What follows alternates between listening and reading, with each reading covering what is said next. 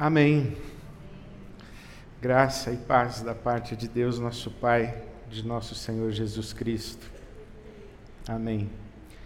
Prazer e uma alegria sempre renovados de repartir o Evangelho com você. E eu leio mais uma vez nessa manhã o Evangelho segundo São Lucas, capítulo 8.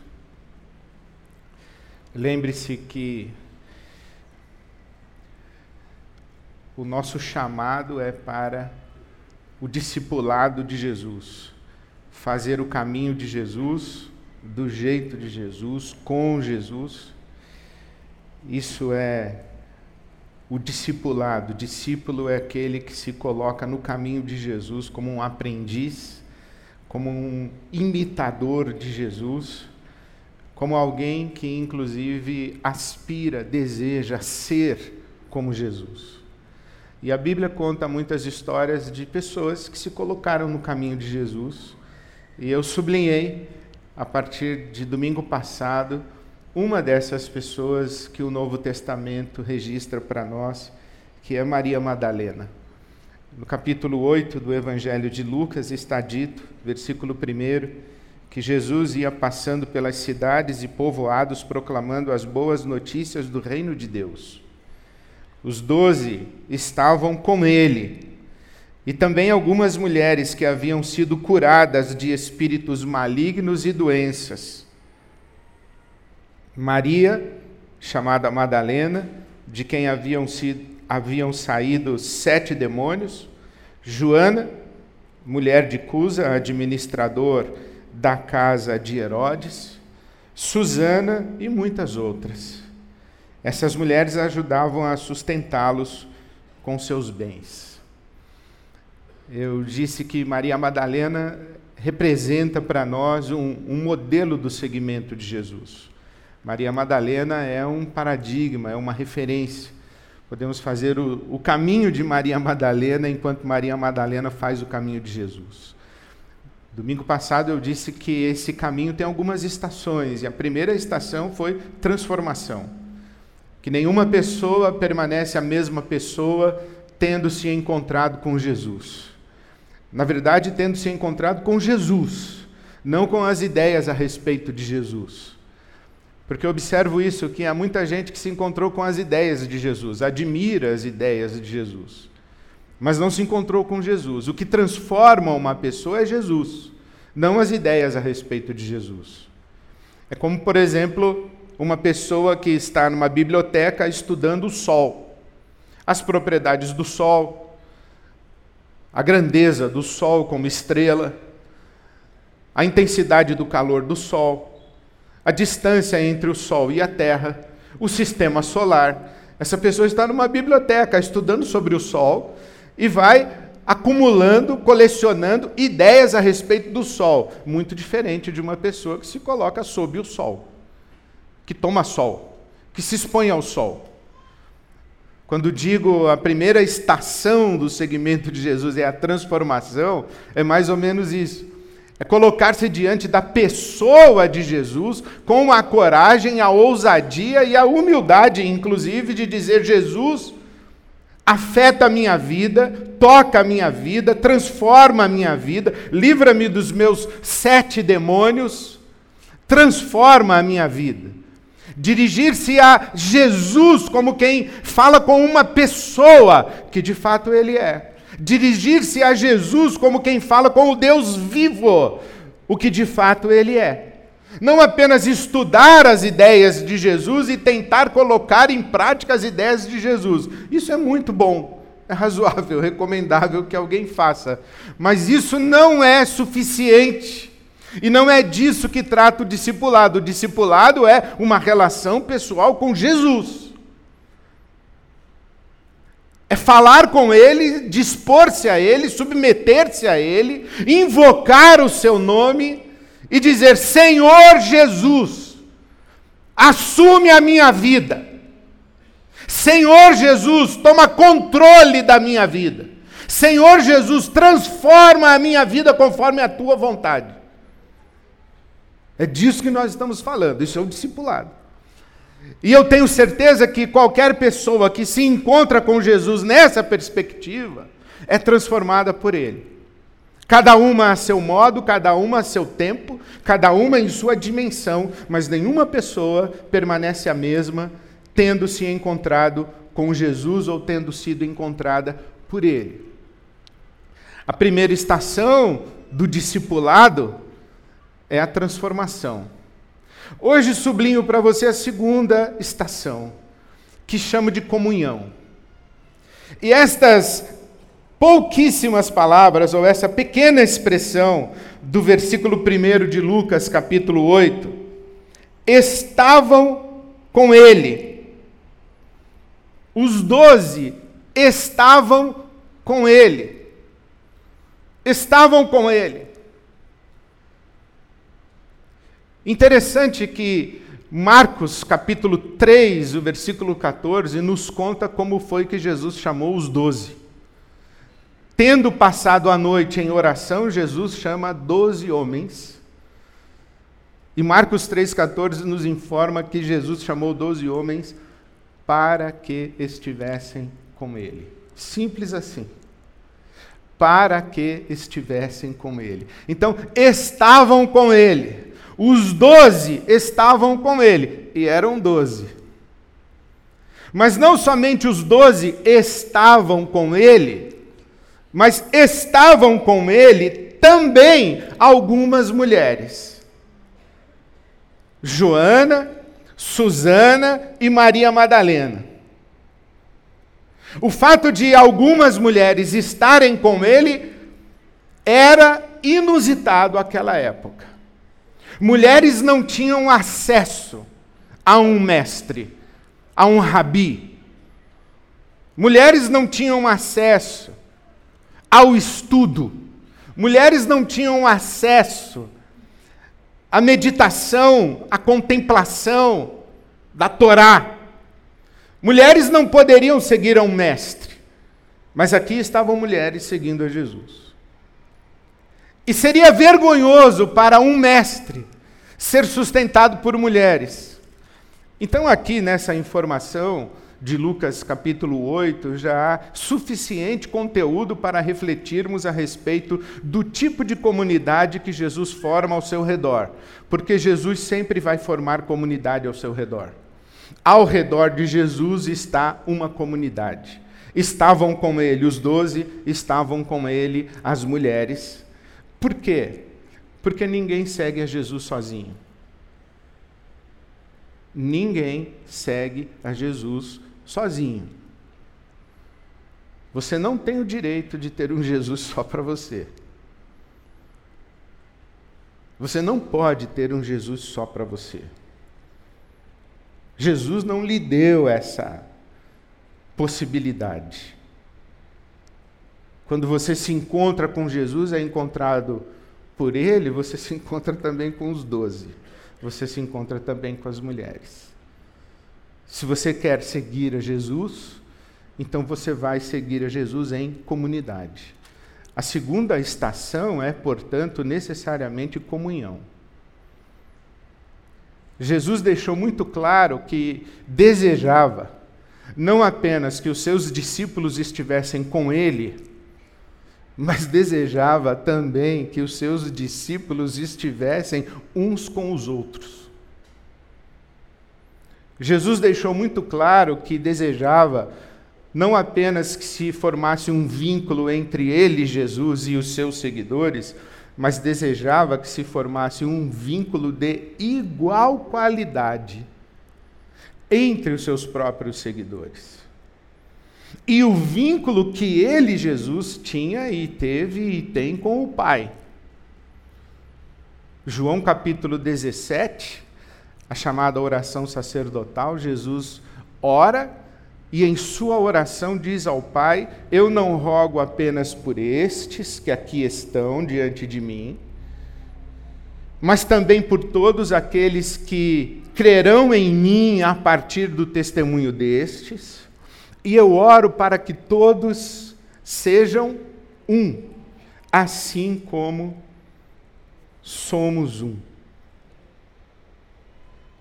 Jesus quando está se despedindo dos seus discípulos, logo em seguida aquela experiência maravilhosa do lava-pés, quando Jesus lava os pés aos seus discípulos, Jesus diz: Eu quero deixar um novo mandamento para vocês. Que vocês amem uns aos outros. E por que é um novo mandamento? Se na lei de Moisés esse, esse mandamento existe. É um novo mandamento porque na lei de Moisés o mandamento é amar ao próximo como a si mesmo. O novo mandamento é que vocês amem uns aos outros assim como eu amei vocês. O padrão do amor mudou. Amar ao próximo com o amor de Cristo. Amar ao próximo com o modelo do amor de Cristo. Amem uns aos outros, porque assim todos saberão que vocês são meus discípulos. Saberão que vocês são meus discípulos não pelas ideias que vocês têm a meu respeito. Saberão que vocês são meus discípulos pelo tipo de relacionamento que vocês construírem entre vocês a partir do encontro comigo. Porque a grande e maior, e talvez a única evidência de que vocês se encontraram comigo é o amor que terão uns pelos outros. Por isso é que ninguém segue a Jesus sozinho. Ninguém segue a Jesus sozinho. Nós seguimos a Jesus em comunidade. Sempre. Eu costumava pensar que o oposto de comunidade é individualidade. Indivíduo ou que o oposto de comunidade é egoísmo, egocentrismo. Continuo pensando um pouco assim, mas mudei um pouquinho de ideia. Mudei de ideia porque os, os teóricos, analistas sociais, os teóricos da psicologia humana e mesmo os teólogos dizem para nós que nós somos seres naturalmente gregários. Nós nos precisamos uns aos outros. Nós, seres humanos, não sobrevivemos como recém-nascidos sem que alguém cuide de nós. Deixados à nossa própria sorte, uma vez que rompemos o ventre materno, nós não sobrevivemos. Nós precisamos de uma rede de cuidado. Nós precisamos de de família, nós precisamos de amparo, nós precisamos de cuidadores e cuidadoras. Nós somos assim. E nós formamos comunidade. Freud, por exemplo, no seu texto O Mal-Estar da Civilização, ele diz que esse é o nosso problema, é que nós precisamos de comunidade. Isso é um grande problema. Porque para viver em comunidade precisamos abrir mão de dimensões da nossa liberdade. Porque se quisermos ser livres e vivermos sem prestarmos atenção no nosso próximo, nós estaremos nos condenando à autodestruição, porque nós precisamos dos outros. Eu preciso dos outros para ter energia elétrica na minha casa, para ter água encanada na minha casa, para ter vacina na minha casa. Eu preciso dos outros para ter o pão na minha mesa. Eu preciso dos outros. Preciso de você. Nós nos precisamos. Então nós nos juntamos. E quando nos juntamos, temos que sacrificar um pouquinho da nossa liberdade. A gente não pode falar tudo que quer, a gente não pode fazer tudo que quer, a gente tem que respeitar o limite do outro. E esse é o mal-estar da civilização. Então, nós somos seres gregários por necessidade. Mas nós somos seres gregários porque fomos criados à imagem e semelhança de Deus. Deus é Pai, Filho e Espírito Santo. Três pessoas numa unidade, perfeita e amorosa, ou amorosamente perfeita. E se somos imagem e semelhança de Deus, nós somos também uma unidade plural. Então, ontologicamente, por natureza, pelo fato de termos sido criados à imagem e semelhança de Deus, nós fomos criados para viver em comunidade ou em unidade. Então, quando eu pensava assim, é o oposto de comunidade, é individualidade, é indivíduo, é egoísmo. Eu ainda continuo pensando isso, mas a nossa necessidade e a nossa natureza gregária faz a gente romper a individualidade. A gente está sempre se juntando. A gente anseia lugar de pertencimento. O abandono, a traição, a solidão nos fazem sofrer. Então nós sempre estamos buscando gente, sempre estamos buscando vínculos. Sempre queremos nos dar a alguém e queremos que alguém se dê a nós. Então estamos rompendo a individualidade o tempo todo. Naturalmente, por força de criação e por força de necessidade. Nós estamos rompendo a individualidade. Nos últimos tempos, especificamente nos últimos anos e pouquíssimos anos, cresceu em mim a convicção de que o oposto de comunidade não é apenas a individualidade, mas hoje, se você me perguntar, Ed, qual é o oposto de comunidade? Eu diria afinidade. Afinidade. É nós nos juntarmos apenas com os nossos iguais. Comunhão entre nós e construirmos comunidade a partir das nossas afinidades. E isso é um absoluto equívoco e um pecado contra a comunhão que Jesus nos ensinou e veio promover entre nós. Porque a comunhão não se constrói pelo que nós temos em comum uns com os outros ah, eu visto preto, então tenho comunhão com você. Você veste vermelho? Não. Você veste amarelo? Também não. Você é amarelo, comunhão com vermelho? Não. Mas isso não é comunhão. Comunhão não se constrói a partir daquilo que nós temos em comum uns com os outros. A comunhão do Evangelho se constrói a partir da consciência e da realidade de que todos nós temos em comum Jesus Cristo. Eu tô com uma mania agora de ficar corrigindo música. E a Marcena e os irmãos do louvor vão ter que lutar. Eles que lutem. Eu vou construir minha vida em ti. Amém? Amém. Mas vamos construir a vida em ti. Vamos nós. Porque tu és o fundamento de quem? Da minha vida? Não, da nossa vida. Vamos construir a vida em ti, tu és o fundamento. Nosso. Eu vou confiar, vou confiar mas não sozinho, porque tem doze comigo. Tem as mulheres comigo, tem as crianças comigo, tem os idosos comigo, tem os japoneses comigo, os alemães comigo, tem os petistas comigo, tem os bolsonaristas comigo. Eu vou construir, eu vou construir, mas nós vamos construir. Nós vamos construir. Você pode ser corintiano na IBAB. Você pode ser palmeirense na IBAB. Você só não pode ser racista. Você não pode ser misógino. Você não pode ser violento.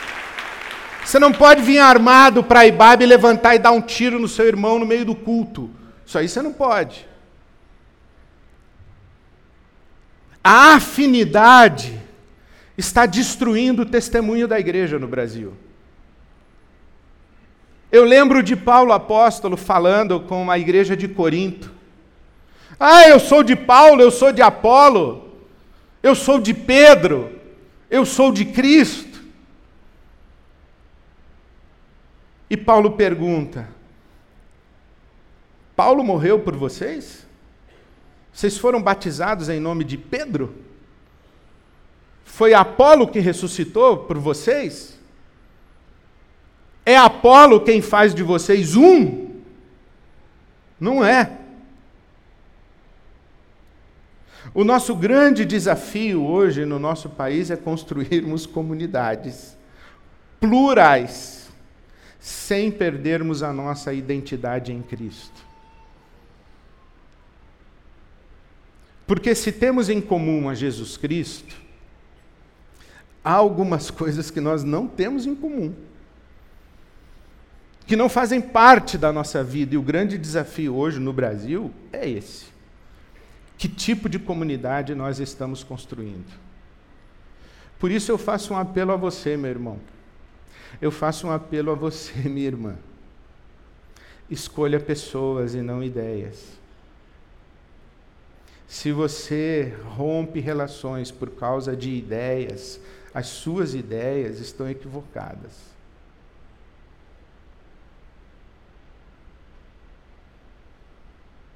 Escolha as pessoas. Escolha as pessoas e ajude-as a compreender quando as ideias das outras pessoas excluem você. Porque quando as ideias de outras pessoas excluem você, elas construíram uma comunidade por afinidade. Afinidade de ideias. E deixaram você do lado de fora porque você pensa diferente. O oposto é verdadeiro. Quando você tem ideias que deixam outras pessoas do lado de fora, suas ideias são excludentes, aí você se acha melhor do que os outros, aí você começa a competir com os outros, aí você começa a dizer que quem não pensa como você não merece viver dignamente. Então, isso aí é o modelo social do diabo. Jesus veio promover reconciliação. Veio nos devolver a condição de sermos um. O que nós cantamos aqui, bendito seja sempre o Cordeiro. Pessoas de toda raça, tribo, língua e nação, de todas as tribos, povos e raças, muitos virão te adorar. Bendito seja sempre o Cordeiro. Mas que difícil é trazer para dentro da comunidade pessoas que querem destruir a própria comunidade.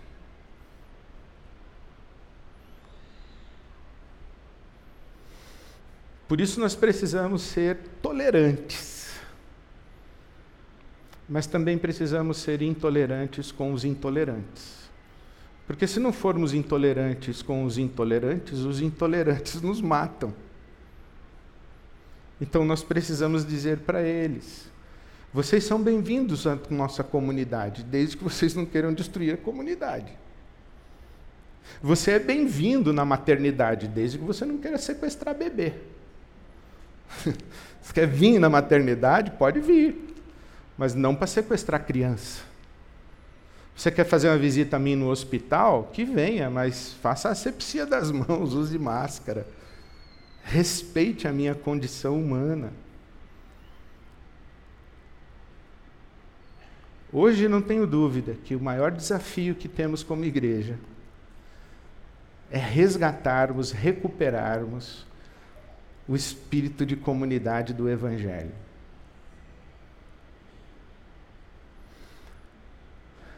Vivermos em comunhão. Permitirmos que Jesus Cristo seja não apenas o centro de atração que nos congrega a todos, e todos estaremos juntos e juntas, não porque temos em comum, mas porque temos em comum Jesus Cristo que nos atraiu a Ele. Tendo construído um vínculo com Jesus, construirmos vínculos e preservarmos a unidade entre nós. e deixarmos que esse Espírito de Jesus proteja a comunidade contra aqueles que querem destruí-la. Seguir a Jesus é uma arte, meu irmão. Seguir a Jesus é uma arte, minha irmã. Ter Jesus à mesa do almoço é um desafio. Porque ele vai dizer: partilhe o pão. Mas ele também vai repreender: não fale desse jeito.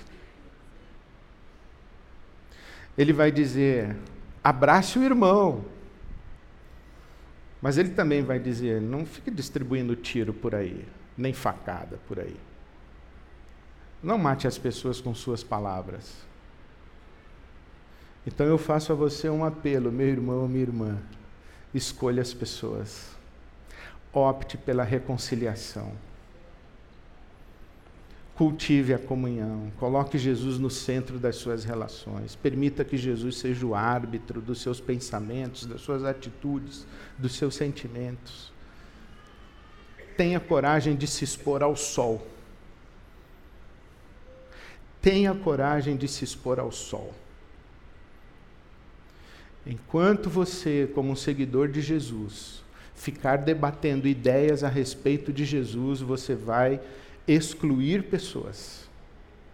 Quando você tiver coragem de se expor ao sol, você vai se tornar instrumento de unidade e de reconciliação. Na sua casa, no seu trabalho, na sua comunidade, na sua cidade, no seu país. Nosso Brasil está dividido. A igreja está dividida. As famílias estão divididas porque nós fizemos uma opção de convivência por afinidade. Afinidade destrói comunidade. Afinidade destrói família. Afinidade destrói igreja. Jesus Cristo nos reconcilia. Jesus Cristo nos faz um. Juntos e somente juntos nós somos possíveis. Juntos e somente juntos nós somos possíveis. Que Jesus seja o fundamento da sua vida, da sua casa, da sua família. Jesus seja o fundamento das suas relações. Fundamento, e eu, oro isso com temor e tremor, porque eu não tenho palavras, eu, eu para falar a verdade, eu não tenho nem discernimento para fazer isso, para sugerir nada para você. Mas que Jesus seja o fundamento. E seja tão poderoso e amorosamente poderoso na sua vida, que Jesus capacite você a acolher, não por afinidade, mas em nome do amor de Cristo. E que Jesus dê discernimento para você, para você dizer: Ó, oh, isso eu não posso acolher, porque o amor me exige dizer, aí você não pode passar desse limite. Eu não tenho condição de dizer para você qual é o limite. Eu não me atreveria a dizer para você qual é o limite. Mas tenha coragem, meu irmão, minha irmã, de se expor ao sol. De expor a sua família ao sol, de expor a sua vida ao sol, a sua igreja ao sol, a sua cidadania ao sol. Deixe Jesus guiar você para promover unidade, para você viver em comunhão porque ninguém segue a Jesus sozinho. E se nós queremos um Brasil que creia em Jesus, nós não podemos viver na hostilidade, na divisão, na facção. Jesus que ensinou isso para gente. As pessoas vão saber que nós somos discípulos dele se nós nos amarmos uns aos outros da maneira como ele nos amou. Esse é o desafio que temos diante de nós e a bem-aventurança que nós temos de nós, para o nosso bem, das nossas casas, das nossas comunidades, do nosso Brasil. Deus nos abençoe. Amém.